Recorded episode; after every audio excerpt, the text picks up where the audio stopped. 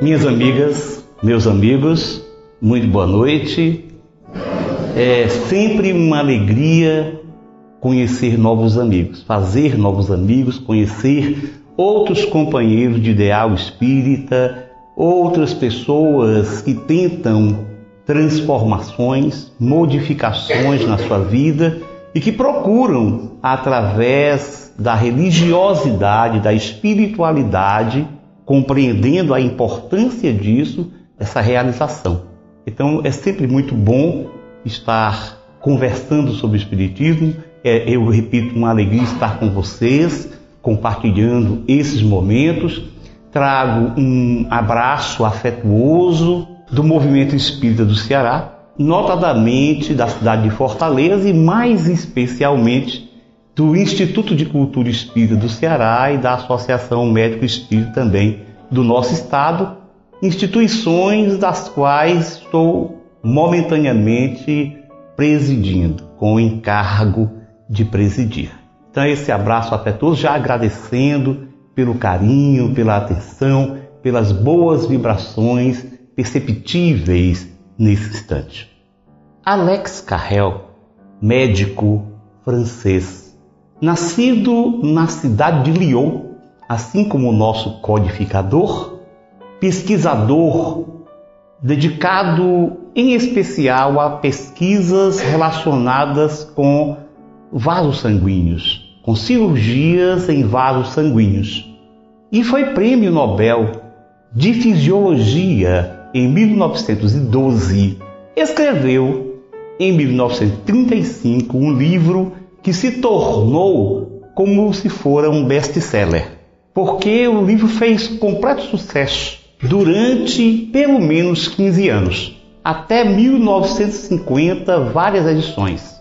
Esse livro, com certeza já conhecido de boa parte de vocês, chama-se O Homem, esse desconhecido. Dr. Alex Carrel que estudava, percebia o avanço científico já à época, já na primeira metade do século XX, ele também concluiu que apesar do nosso conhecimento acerca das coisas do mundo, nós conhecíamos muito pouco sobre nós mesmos. Então, esse livro, O Homem, esse Desconhecido, como o próprio título já sugere, ele traz algumas reflexões do cientista exatamente sobre a importância de a ciência se dedicar com mais intensidade à descoberta do que realmente é o homem. Porque nós sabemos muito bem que durante muito tempo essas respostas básicas, os questionamentos do tipo o que somos? Por que somos o que somos? Por que somos diferentes? Esses questionamentos, durante boa parte do tempo, foram respondidos pela teologia tradicional. Na Idade Média, durante a Idade Média, as respostas a esses quesitos satisfaziam as necessidades do homem depois da era moderna, com o estabelecimento da era moderna, essas respostas não eram tão adequadas. Eram respostas para uma infância da humanidade. Mas no momento em que a humanidade assumia uma fase de adolescência, essas respostas já não condiziam mais com as necessidades. Então o Alex Carrel propunha que a ciência investigasse a verdadeira realidade do ser humano. Mas nós sabemos que aí do século XIX, especialmente da segunda metade do século XIX, houve um apogeu do materialismo. É assim que, tendo como paradigma esse materialismo, a ciência eh, passou a analisar o ser humano como um acaso, um acaso físico-químico, como já havia pensado o universo. Nós teríamos, para a ciência materialista, acadêmica, e isso ainda de certa forma vigora nos nossos tempos, nós seríamos um aglomerado, um amontoado de células constituindo os vários tipos de tecido, órgãos e sistemas, e por sua vez constituídas por elementos químicos reunidos ao acaso. E essa explicação, como falei, que perdura até hoje, para a ciência materialista, a consciência ela é um epifenômeno do funcionamento da fisiologia cerebral.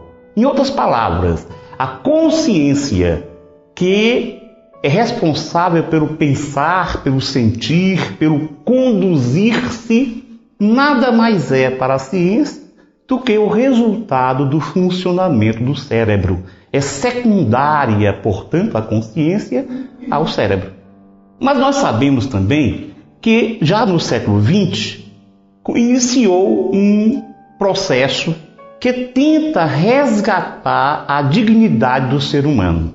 Esse resgate da dignidade do ser humano que acaba ancorando num conceito de mente, mente como sendo algo extrafísico que está em nós, que faz parte da nossa existência e que essa mente seria então responsável por essas funções, nós iniciamos um processo, um projeto que vai pouco a pouco se desenvolvendo, dando origem a uma visão integral do ser humano. Nessa visão integral, passamos a compreender o ser humano não apenas como um corpo, mas também dentro de dimensões outras, não apenas a dimensão corporal, a dimensão física representa a humanidade, mas também uma dimensão social, uma dimensão psicológica e uma dimensão espiritual. É certo que nem sempre os pesquisadores e estudiosos, cientistas e filósofos da consciência, porque essa espiritualidade passa a ser sinônimo de consciência. O espírito, como nós entendemos dentro da doutrina espírita, ele passa a ser denominado consciência. Nós vamos encontrar nomes de grande expressão no mundo do saber, como por exemplo Karl Popper, um dos maiores filósofos da contemporaneidade. Karl Popper, ele trazia um pensamento, uma ideia de que a consciência não era um subproduto da cerebração, mas que era o contrário, era a consciência quem determinava a vida, quem organizava esses processos biológicos. E tantos outros, como nós podíamos citar, um que escreveu um livro junto com ele, um cientista, um neurocientista, muito aclamado no século XX, também que viveu em torno desse período, 1902 a 1994, John C. Eccles. Esse cientista que fez algumas descobertas também foi prêmio Nobel de 1963 em fisiologia pelas descobertas do funcionamento dos neurônios, dos impulsos nervosos, como é que esses impulsos passavam de um neurônio para outro. Então eles escreveram um livro chamado Cérebro e Consciência. Nesse livro, os dois afirmam categoricamente que existe algo além do corpo, que existe algo até mesmo além da mente, porque a mente, apesar de ser um conceito não físico, ainda se aproxima muito do físico. Por isso, esses dois cientistas e outros, como um filósofo mais contemporâneo ainda, mais para que ainda está encarnado, bem aceito, apesar de os colegas às vezes não aceitarem as suas ideias, os seus conceitos, chamado Ken Wilber, que é o considerado o Einstein da consciência. Então a gente começa a ver que vários estudiosos dentro da ciência, dentro da filosofia, estão aproximando-se dos conceitos de espírito. E vimos, nós que somos espíritas, sabemos que já desde meados do século XIX, que o espiritismo modifica a concepção de espírito. Aquela visão anterior, mais pueril, de espírito como algo abstrato, ela deixa de existir com o espiritismo. Para o espiritismo, o espírito é um ser concreto e circunscrito. Concreto porque ele pode ser percebido em algumas circunstâncias e porque ele está sempre relacionado com a matéria, só que não necessariamente a matéria como nós a entendemos, a matéria grosseira, essa do que o nosso corpo físico, de que o nosso corpo físico é formado, mas uma matéria mais sutil. E o Espiritismo já antecipa algumas descobertas do século XX com a introdução da física quântica, porque ele já falava de matérias em outras dimensões coisa que para a época em que surge o Espiritismo era uma coisa extremamente de vanguarda. Era um pensamento de grande projeção para o futuro. Porque vocês lembram, já estudaram a química, a física, que a época de Kardec, a matéria era tida como algo sólido, impenetrável, formado por átomos indestrutíveis e intransponíveis. Era aquela retomada do atomismo lá da Grécia Antiga que John Dalton, um físico inglês, reviu e retomou o pensamento. Então a matéria eram vários átomos maciços que compunham a matéria. E à época os espíritos já traziam uma informação de que nós, mesmo a parte material, existe toda uma variação, desde o fluido cósmico até essa matéria grosseira. Então, para o espiritismo, a visão do espírito do ser humano é diferente. Nós, o ser humano, é uma trindade onde a consciência, se nós quisermos utilizar o termo dos pesquisadores atuais, e eu faço um parêntese para lembrar que Allan Kardec era um homem de fibra de coragem e de grande honestidade. Porque quando ele mostrou e demonstrou cientificamente a realidade do espírito, ele teve a coragem mesmo de utilizar o termo espírito. Se esses cientistas de hoje utilizassem o termo espírito, eles seriam abandonados, postos no ostracismo, como Allan Kardec, o grande cientista, pesquisador do psiquismo, foi.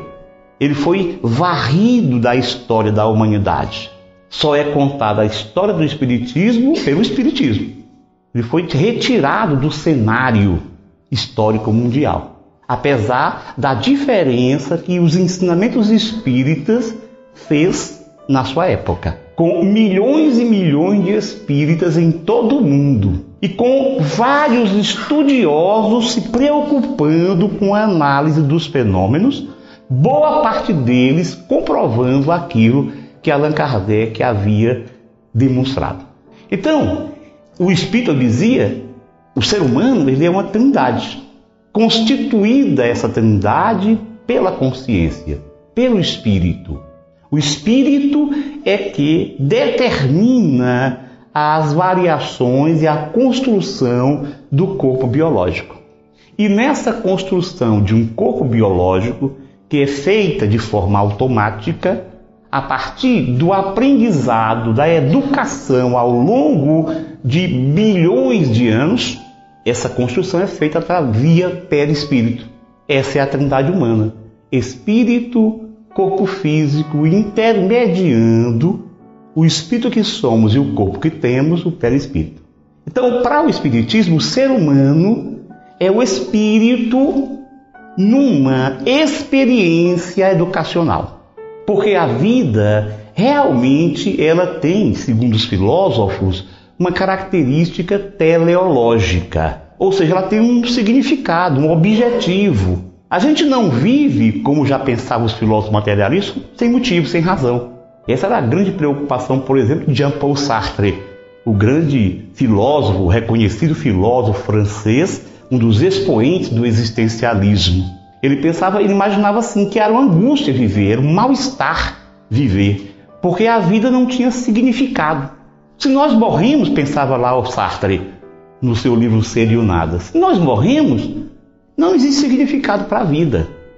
Mas o Espiritismo diz que a vida tem um significado. E o significado é o desenvolvimento de potenciais que todos possuímos, potenciais de felicidade, potenciais de virtude é o desenvolver dessas virtudes, dessas sementes de virtudes, que são a herança divina, que nós temos, é o que nos caracteriza como seres divinos, como filhos de Deus, é o desenvolvimento dessas sementes a partir da nossa ação, da nossa vontade, o nosso livre-arbítrio que caracteriza a função vida biológica.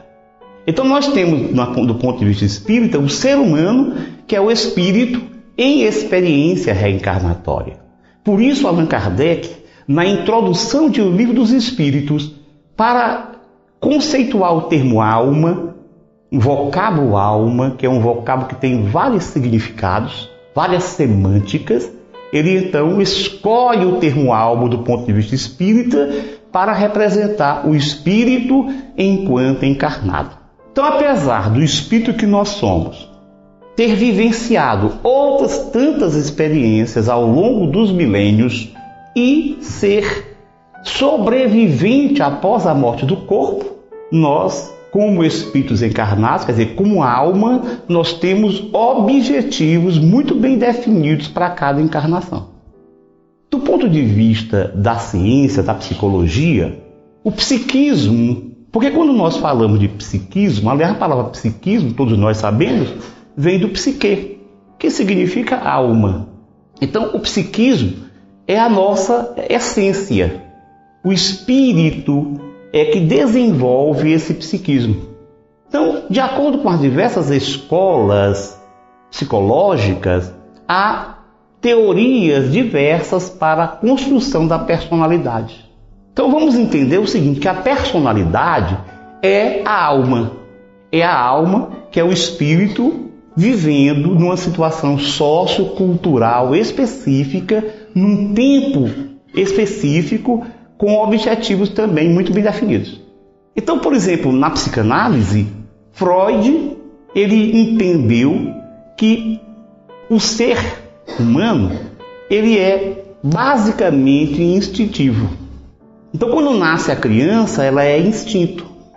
Instinto que busca, para sobreviver, busca ter prazer. Então, ele traz à tona o princípio do prazer. Na busca desse prazer, essa instintividade, essas pulsões, no dizer freudiano, elas levam à construção de algo, de uma dimensão do psiquismo que vai se relacionar com a realidade. Por quê? Porque o instinto, ele não se relaciona com a realidade. Ele é, na boa parte dele, ele é inconsciente que antes havia discutido uma questão da inconsciente, do consciente e do pré-consciente como possibilidade do ser de entender e de ter acesso aos seus conteúdos psíquicos. Então, o ego é construído para servir ao id. Quer dizer, o ego é construído para que os desejos, as necessidades básicas de sobrevivência do ser ali se formando possam ser satisfeitas. Mas, como além da dimensão psíquica, nós temos uma dimensão social, vocês observam que, dentro do ponto de vista psicanalítico e da, da, do materialismo como um todo, isso não tem muito significado. Para o Espiritismo, tem. Porque nós somos seres sociais. Existe uma dimensão social do ser humano. Essa dimensão social é que nos vai favorecer, do ponto de vista espírita, o crescimento, porque nós só nos desenvolvemos através da interrelação de uns com os outros. Sem o outro, sem o próximo, nós não sobrevivemos. Nós não sobrevivemos, nós não nos construímos. Nós estagnamos. Então, para o Freud, o ego ele vai se formar para servir o id, os prazeres, as necessidades, mas é preciso lembrar que esse ser ele vive em sociedade. Logo, a sua satisfação, a satisfação dos seus prazeres, dos seus desejos, tem limites. Não pode agredir a integridade alheia. E essa, essas manifestações, experiências, passam, iniciam-se com os pais. Por isso que o Freud cria aquela teoria em que ele fala do complexo de Édipo, quando a sexualidade, porque ele ficava muito nessa horizontalidade da sexualidade. Então ele imagina o seguinte, que a criança que tem sexualidade buscaria satisfazer esse desejo. E encontra a família constituída, especialmente o pai, e passam esses pais, assim como a própria sociedade, a construir uma outra dimensão do psiquismo, dessa estrutura psíquica que é o superego. Então, enquanto o id ele é a instância biológica, o ego é a instância consciente, o superego seria a instância moral. Quer dizer, o superego diria isso não pode ser feito, ou pelo menos não pode ser feito assim.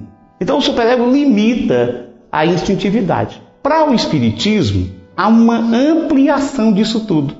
Porque, embora até certo ponto o pensamento freudiano não fuja aos conceitos, à visão espírita, porque realmente nós, enquanto espíritos, nós temos uma instintividade. Uma instintividade de que os espíritos falam em O Livro dos Espíritos. E chegam mesmo a dizer que em algumas circunstâncias a instintividade é mais fiel que a racionalidade. Porque a racionalidade, num período de egoísmo, pode ser distorcida, enquanto que a instintividade ela busca as necessidades.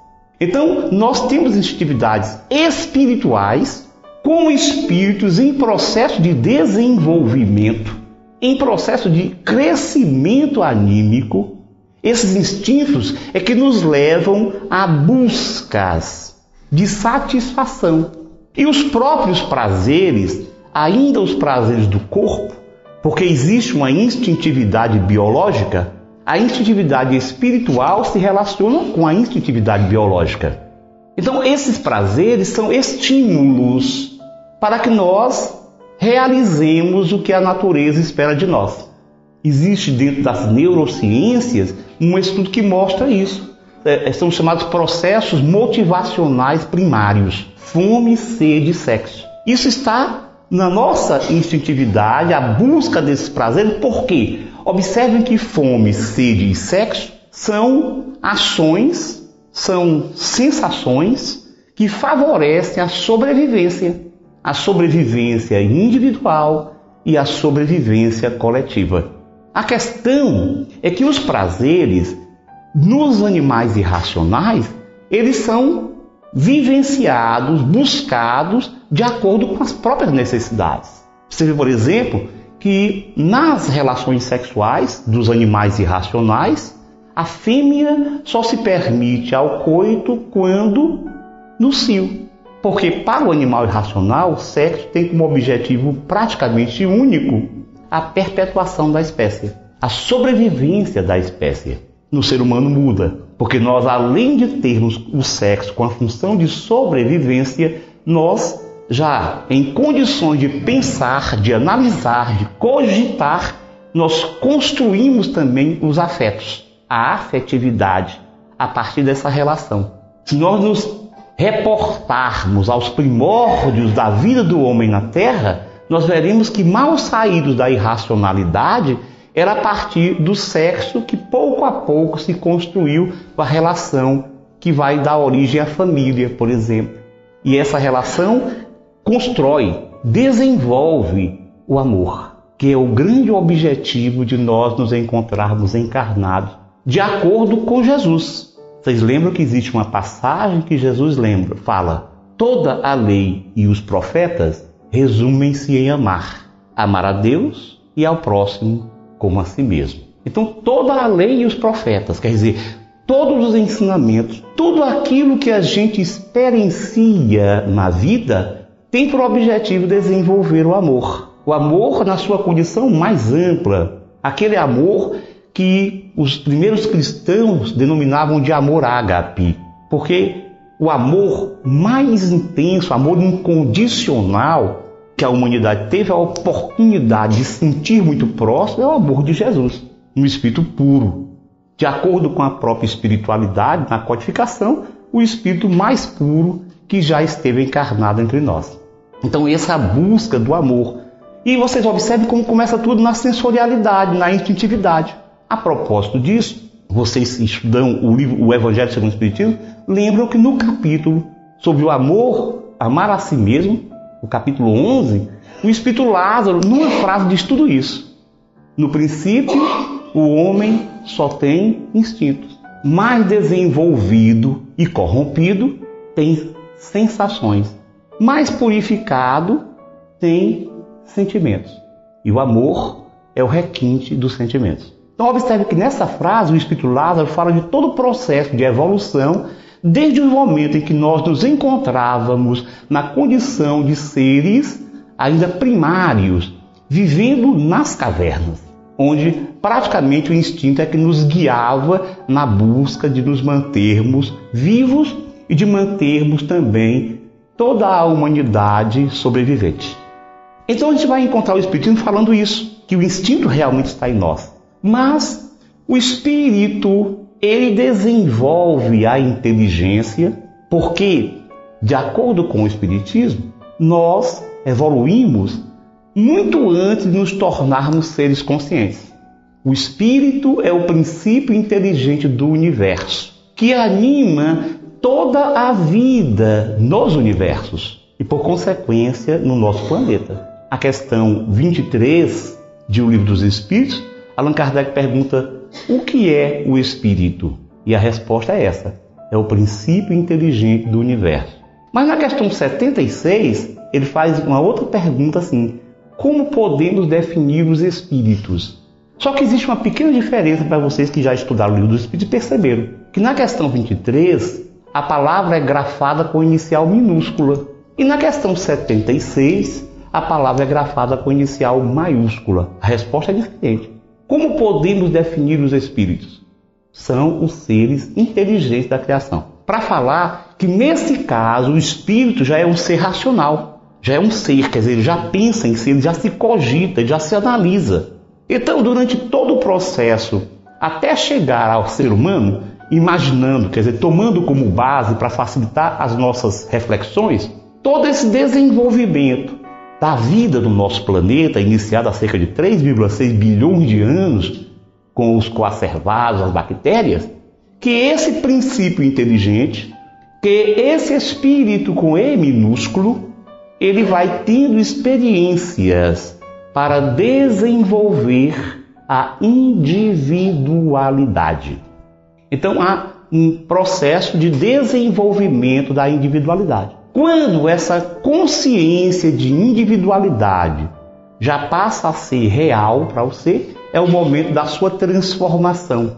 Ele deixa de animar corpos irracionais e passa a animar corpos humanos. Emmanuel diz que a conclusão desse desenvolvimento se faz no mundo espiritual o espírito Emmanuel é o, o espírito protetor do Chico Xavier, que todos nós já conhecemos, fala isso. De qualquer maneira, o espírito com E maiúsculo da questão 76 já é o ser, já é capacitado a entender-se como indivíduo. Mas do ponto de vista espírita, esse psiquismo que se desenvolve a partir daí, ele toma um outro aspecto. Porque no primeiro instante, nós consolidamos a individualidade o senso de individualidade. Por isso, a nossa relação com o mundo é uma relação egocêntrica. Tudo no mundo vai ser relacionado a nós mesmos. É o ego, a personalidade que está ali se formando na encarnação, que vai sentir o mundo através da sensorialidade ele vai tendo contato com a realidade do mundo. Então, a sensorialidade, as sensações do mundo nas relações, onde ele centraliza a si mesmo, é que vão permitir que ele consolide esse sentimento de individualidade que foi formado em toda a fieira pré-hominal, em toda a filogênese, até o momento em que esse espírito tornou-se racional. Então, o egoísmo, como nós compreendemos, ele teve um significado. Allan Kardec fala sobre isso num livro que é pouco estudado ainda no meu espírito. Aliás, a codificação já é pouco estudada e esse livro muito menos ainda, que é um livro publicado 21 anos após a desencarnação de Kardec, chamado Obras Póstumas. Nesse livro nós encontramos vários artigos escritos por Kardec, alguns publicados na Revista Espírita, outros que se encontravam nos seus apontamentos particulares. E existe um desses artigos em que Allan Kardec fala do egoísmo e do orgulho. Ele lembra que o egoísmo, Deus não nos fez egoístas da maneira como nós entendemos hoje, o egoísmo. O egoísmo, ou se nós quisermos, para fazer uma diferença, tudo uma questão de palavras, se quisermos utilizar o termo egocentrismo, ele tinha a função instintiva. Era um instinto de sobrevivência e de construção, como todo instinto. Então ele serviu durante algum tempo, mas depois que nós consolidamos o sentimento de individualidade, nós precisamos continuar progredindo. Então, ao invés de relacionarmos tudo com nós mesmos, nós passamos a nos relacionarmos com o meio. Então, aí nós passamos a nos projetar no meio, a nos projetar no próximo, para sentir, para tornar. Nós inicialmente tornamos, fizemos um conhecimento subjetivo da realidade, porque nós tudo fazíamos relacionado a nós mesmos. Agora nós precisamos construir uma realidade objetiva, onde eu, onde cada um de nós precisa se projetar no próximo, porque é na projeção para o próximo, na interação com o outro, que nós vamos objetivando, tornando mais palpável essa realidade. O problema é que nós não conseguimos fazer isso da forma como deveríamos. Nós nos viciamos em egoísmo. Então o egoísmo passou a ser um vício nós ficamos andando em círculo. Por essa razão que os Espíritos respondem em O Livro dos Espíritos, principalmente em duas perguntas, na questão 785 e na questão 913, eles dizem claramente que o maior obstáculo para o nosso progresso moral são o orgulho e o egoísmo, e que é a imperfeição mais grave que nós possuímos, porque ela origina ou favorece a manutenção de outras imperfeições. E isso porque nós nos viciamos em egoísmo. Mas precisamos começar a trabalhar isso, modificar, porque dentro daquela proposta crística do amor, vocês lembram amar a Deus e ao próximo como a si mesmo?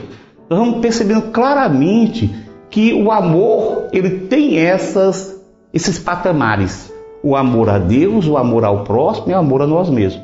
Mas para amar a Deus, que é a instância imponderável, portanto difícil para nós de apreendermos pela sua imponderabilidade, nós precisamos amar o próximo, que é a instância objetiva, a instância palpável.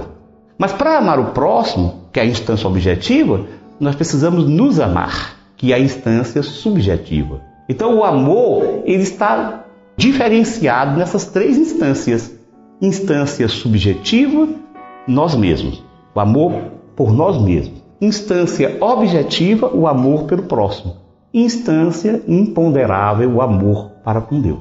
É certo, eu digo isso no meu livro O Valor Terapêutico do Perdão, quando eu abordo no capítulo 4 o problema do auto-perdão, as dificuldades do auto-perdão para nós ainda. Então, essas instâncias, imponderável, objetivo e subjetivo, elas não acontecem assim, separadamente. Nós vamos trabalhando as três instâncias de amor ao mesmo tempo. Porém, dependendo do nosso momento evolutivo, nós vamos ter a predominância de uma delas. Ou a predominância subjetiva, ou a predominância objetiva, e depois a predominância imponderável. Claro que quanto mais atrasados, a instância subjetiva predomina. Quanto mais evoluídos, nós temos a instância imponderável à frente. Mas elas acontecem, esse desenvolvimento se faz concomitantemente, ao mesmo tempo. Diante disso, é possível, é preciso, o Espiritismo ensina, é extremamente importante que nós comecemos a trabalhar uma coisa chamada autoconsciência ou autoconhecimento. Apesar de os dois termos serem utilizados como sinônimos, na maioria das vezes, há quem faça uma diferença. A autoconsciência seria se perceber, e o autoconhecimento seria buscar compreender-se mais profundamente. Então, esse autoconhecimento, ele é o resultado das nossas experiências do dia a dia. Porque se aconteceu a individualização, Se em um primeiro instante nós nos centralizamos no ego para a formação dessa realidade subjetiva, depois é preciso que nós desenvolvamos essa individualidade, não apenas como eu sou um indivíduo. Eu tenho consciência que eu sou um indivíduo, que eu sou diferente do outro. O outro é o outro. É semelhante, mas é outro. Quer dizer, a gente não, não se confunde. Mas, depois disso, é preciso dar passos mais profundos, mais complexos nesse entendimento do eu, do eu profundo. Esses passos, o grande psicólogo, criador da psicologia analítica, que foi durante algum tempo discípulo de Freud, o austríaco Carl Gustav Jung, ele nessa na sua psicologia analítica, ele fala de um, um processo de individuação. Eu utilizo esse termo individuação no meu livro Depressão, Doença da Alma, quando eu falo do alto amor, da autoestima relacionada com a saúde, então, eu uso o termo individuação para falar quando o espírito já se entende mais amadurecidamente e se relaciona através da ética com o próximo e consigo mesmo. Então já é um passo além do individualismo. Vai muito mais. E o individualismo é simplesmente ter-se como um indivíduo, como um único, como um ser. Já a individuação, não é um processo de maior entendimento do que nós somos profundamente, e essa individuação nos leva, diferentemente do individualismo, a uma construção de um relacionamento positivo. Porque quanto mais nós nos entendemos, mais nós entendemos o outro. Então é esse autoconhecimento que nós buscamos, esse autoconhecimento que já deveríamos ter iniciado. Vários filósofos de muitas épocas, desde Sócrates até mesmo filósofos materialistas, como Nietzsche, já discutiam a questão autoconhecimento. Claro que cada qual com as suas possibilidades e características.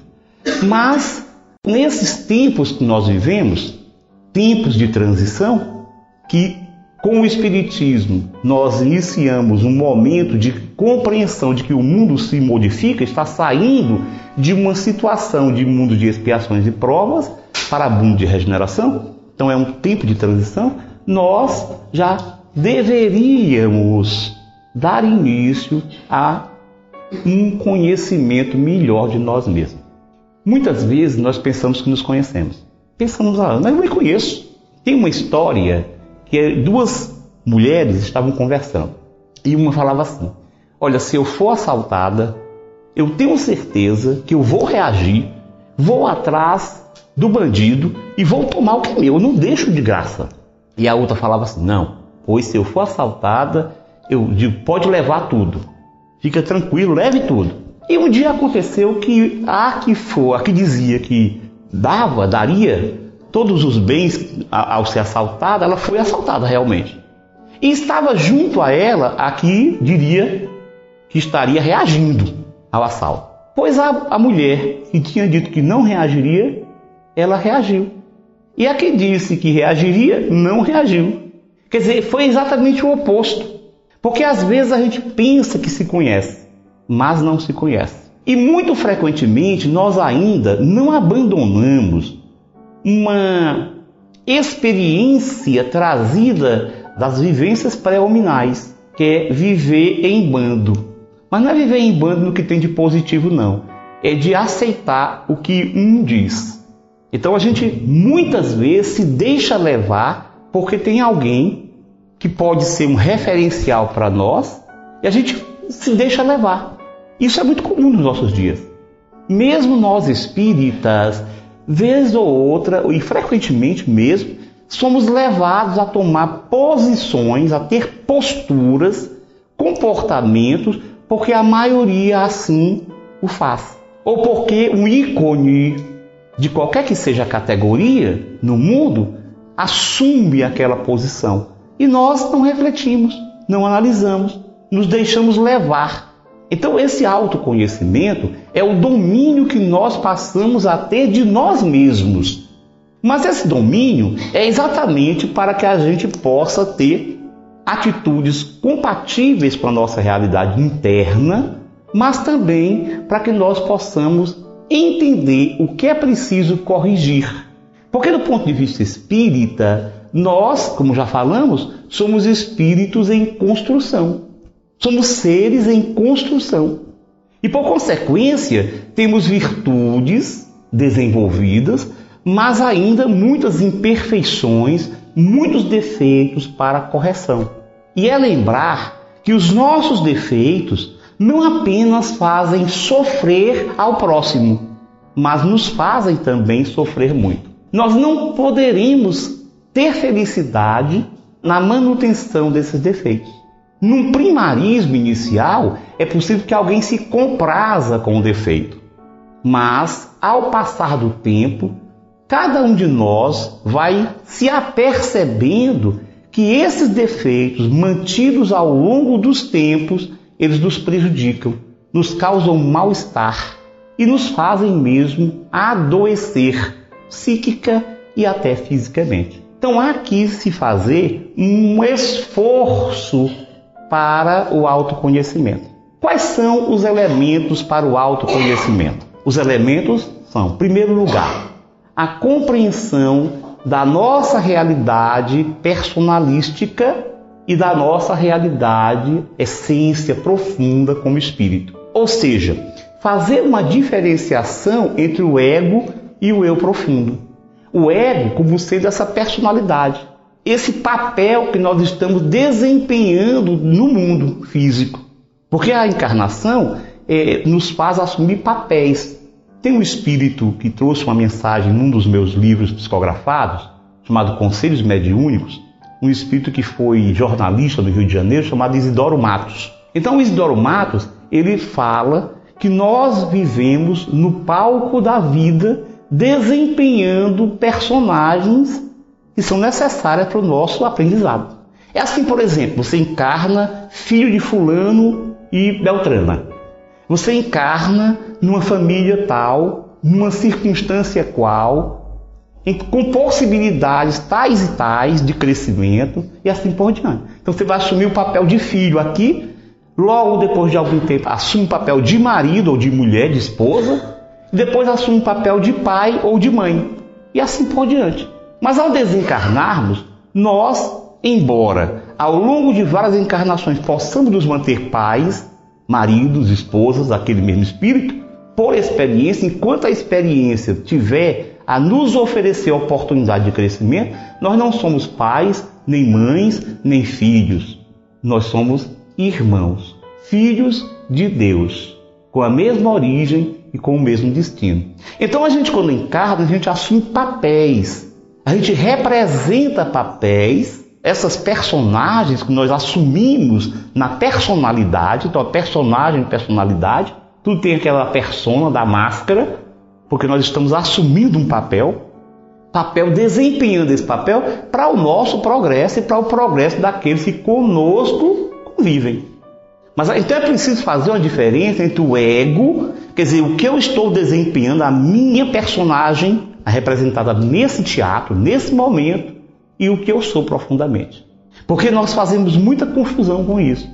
Nós acabamos pensando que somos corpos. Isso cria toda uma dificuldade para o nosso autoconhecimento. Então a primeira coisa é essa, fazer a diferença do espírito que nós somos com um passado de experiências Passado esse, presente em nós, naquilo que nós chamamos de inconsciente, e que o Freud também acabou resgatando, apesar de muito limitadamente, porque para ele o inconsciente é apenas as experiências que não são acessíveis, mas dessa encarnação, dessa vida, porque para ele não existiam outras vidas, mas para o Espiritismo não. O inconsciente é o reservatório de todas as nossas experiências. Nós somos um ser em construção, sempre agregando alguma coisa a mais, mas continuamos sendo esse mesmo espírito.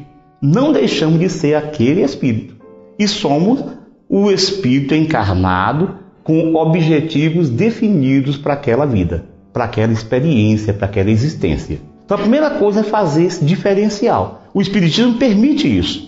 Permite isso por quê? Porque ele traz-nos o embasamento teórico, mas além do embasamento teórico, ele também nos traz as informações de outras entidades, de outras consciências, só que desencarnadas, que nos trazem o seu testemunho dessas características.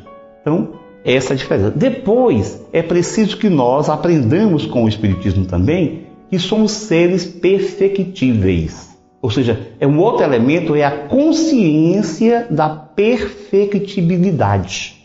É aquilo que nós encontramos lá no Antigo Testamento, em Salmos, e que Jesus falou para os seus discípulos, anotada essa fala pelo evangelista João, no capítulo 10 do Evangelho segundo João, versículo 34, vós sois deuses. Vós sois deuses. Nós somos deuses. O que significa dizer nós somos deuses? Que nós somos espíritos imortais, que nós fomos criados do ponto de vista da inteligência, da razão, à semelhança de Deus, que nós, portanto, somos perfectíveis. Temos todo o potencial de perfeição que nos levará à felicidade. Se nós pensarmos assim, nós nos libertaremos de pensares e sentimentos de culpa, que é um outro entrave para o progresso do espírito. E a culpa, o sentimento de culpa, eu digo isso lá naquele meu livro, O Valor Terapêutico do Perdão, a culpa é um resultado do nosso orgulho e do nosso egoísmo.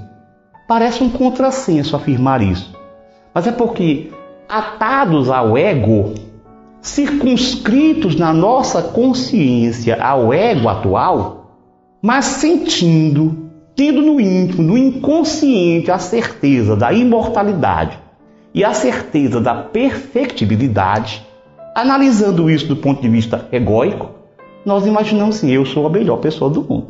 Porque a sensação de perfectibilidade existe. Então cada um de nós diz assim: eu sou o melhor do universo. A gente pode até não dizer, para não parecer feio. Mas no íntimo a gente sente isso. E quando a gente não aceita conscientemente essa característica, porque teríamos que nos avaliar, nós agimos assim. Querem ver? O outro encontra alguma coisa, ganha alguma coisa, fala assim, mas por que ele não eu? O que é que ele tem de melhor do que eu? Quem merecia isso era eu. Eu que merecia isso. Por quê? Porque nós pensamos como seres perfeitos. Só que nós estamos em construção. Nós somos perfectíveis, mas não somos perfeitos. Portanto, nessa construção nós estamos a caminho e, consequentemente, com imperfeições, tendemos a tomar posturas negativas. Quando a vida coloca diante de nós o espelho, porque a vida faz isso, faz propositalmente, porque esse egoísmo que nos está impedindo de caminhar na estrada da evolução, no desenvolvimento moral, esse egoísmo, ele mesmo, esse egoísmo esse orgulho vão servir agora. Imagina, quando a vida coloca o espelho na nossa frente, que nós vemos a sombra que existe em nós, que nós percebemos as anormalidades, as grosserias que ainda nos caracterizam, nós nos revoltamos. Mas nos revoltamos contra nós mesmos. Imagina como é que eu esse ser maravilhoso, especial, perfeito, me permitir chegar a essa condição. E aí eu vou mantendo uma culpa íntima, mesmo que em nível inconsciente. Culpa essa que é responsável pelo nosso sofrer, porque nós passamos a ter um auto-envelhecimento, a nos auto-envelhecermos, a nos auto-punirmos e a nos auto-sabotarmos. Porque fizemos julgamento no íntimo, na nossa consciência.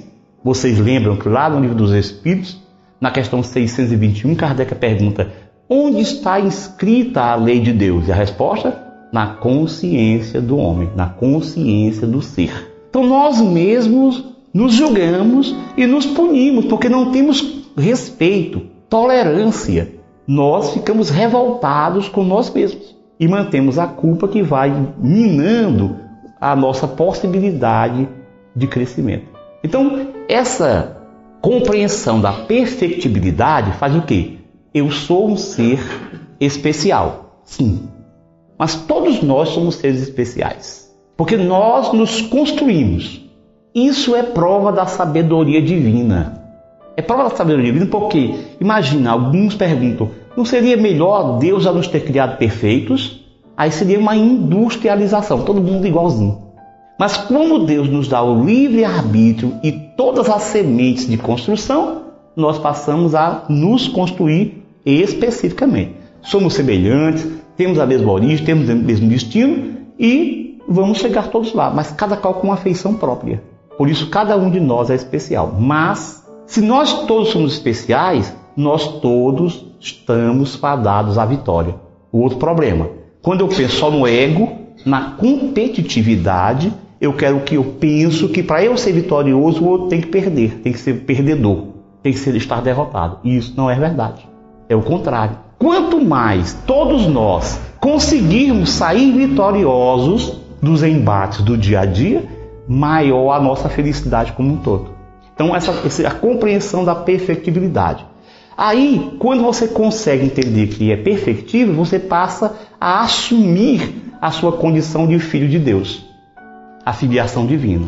E assumindo a condição de filho de Deus, nós passamos a ter um compromisso com a vida, um compromisso com nós mesmos, um compromisso com o nosso próximo e um compromisso com a divindade consciente, voluntário, é assumir essa filiação. Nós somos filhos de Deus. Nós não temos consciência disso. Então, a partir daí, nós passamos a ter consciência da nossa filiação divina. Para, no entanto, bem aproveitarmos esses elementos de autoconhecer, há a necessidade, primeiro, de tomar consciência da necessidade.